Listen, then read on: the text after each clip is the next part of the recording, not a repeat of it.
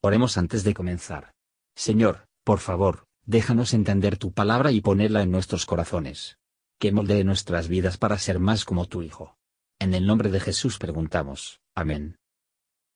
Capítulo 23 Entonces habló Jesús a las gentes y a sus discípulos diciendo, Sobre la cátedra de Moisés se sentaron los escribas y los fariseos. Así que, todo lo que os dijeren que guardéis, guardadlo y hacedlo. Mas no hagáis conforme a sus obras, porque dicen y no hacen.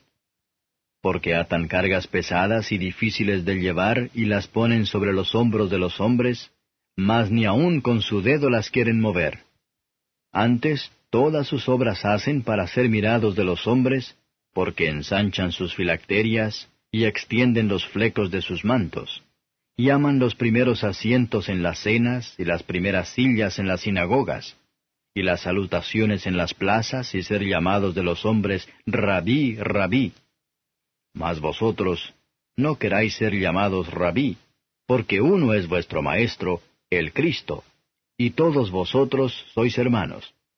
Y vuestro Padre no llaméis a nadie en la tierra, porque uno es vuestro Padre, el cual está en los cielos ni seáis llamados maestros, porque uno es vuestro Maestro, el Cristo.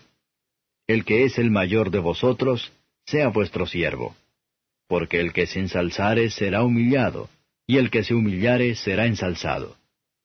Mas ay de vosotros, escribas y fariseos hipócritas, porque cerráis el reino de los cielos delante de los hombres, que ni vosotros entráis, ni a los que están entrando dejáis entrar. Ay de vosotros, escribas y fariseos hipócritas, porque coméis las casas de las viudas y por pretexto hacéis larga oración. Por esto llevaréis más grave juicio. Ay de vosotros, escribas y fariseos hipócritas, porque rodeáis la mar y la tierra por hacer un prosélito, y cuando fuere hecho, le hacéis hijo del infierno doble más que vosotros. Ay de vosotros, guías ciegos, que decís, cualquiera que jurare por el templo es nada, mas cualquiera que jurare por el oro del templo, deudor es. Insensatos y ciegos. Porque, ¿cuál es mayor, el oro o el templo que santifica al oro?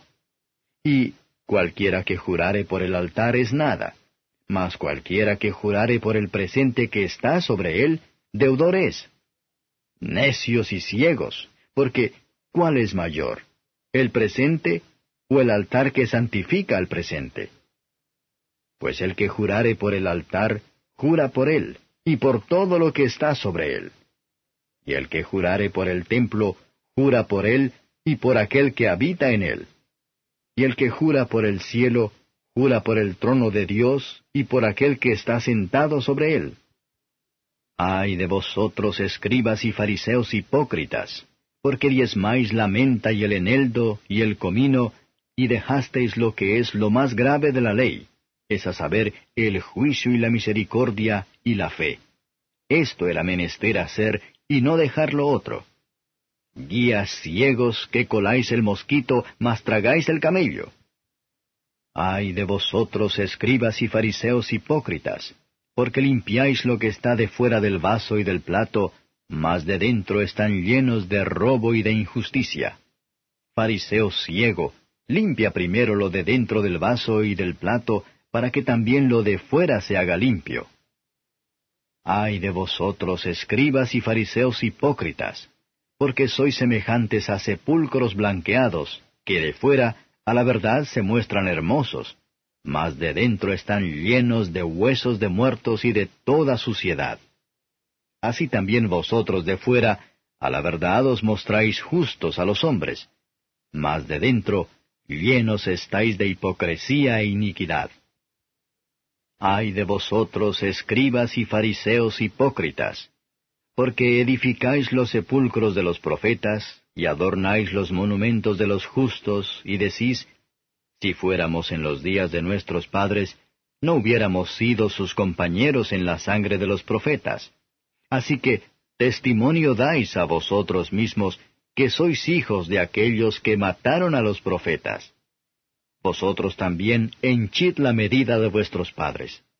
Serpientes, generación de víboras, ¿cómo evitaréis el juicio del infierno?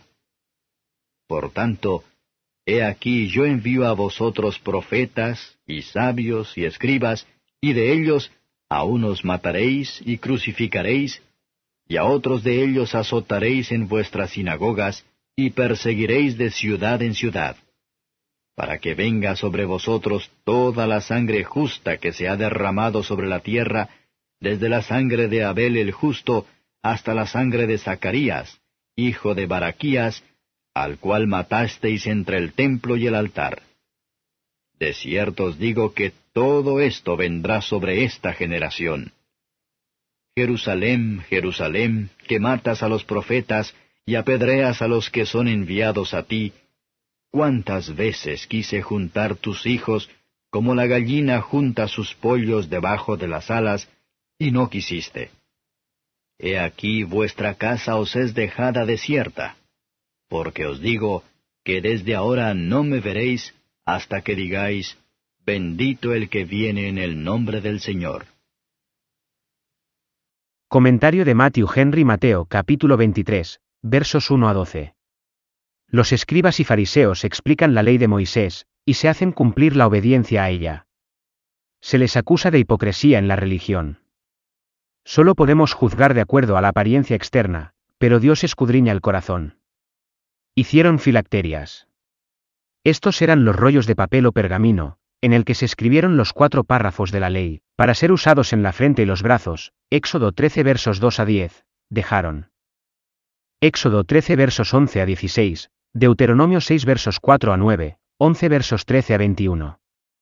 Hicieron estas filacterias amplio, para que pudieran ser considerados más celosos de la ley que otros.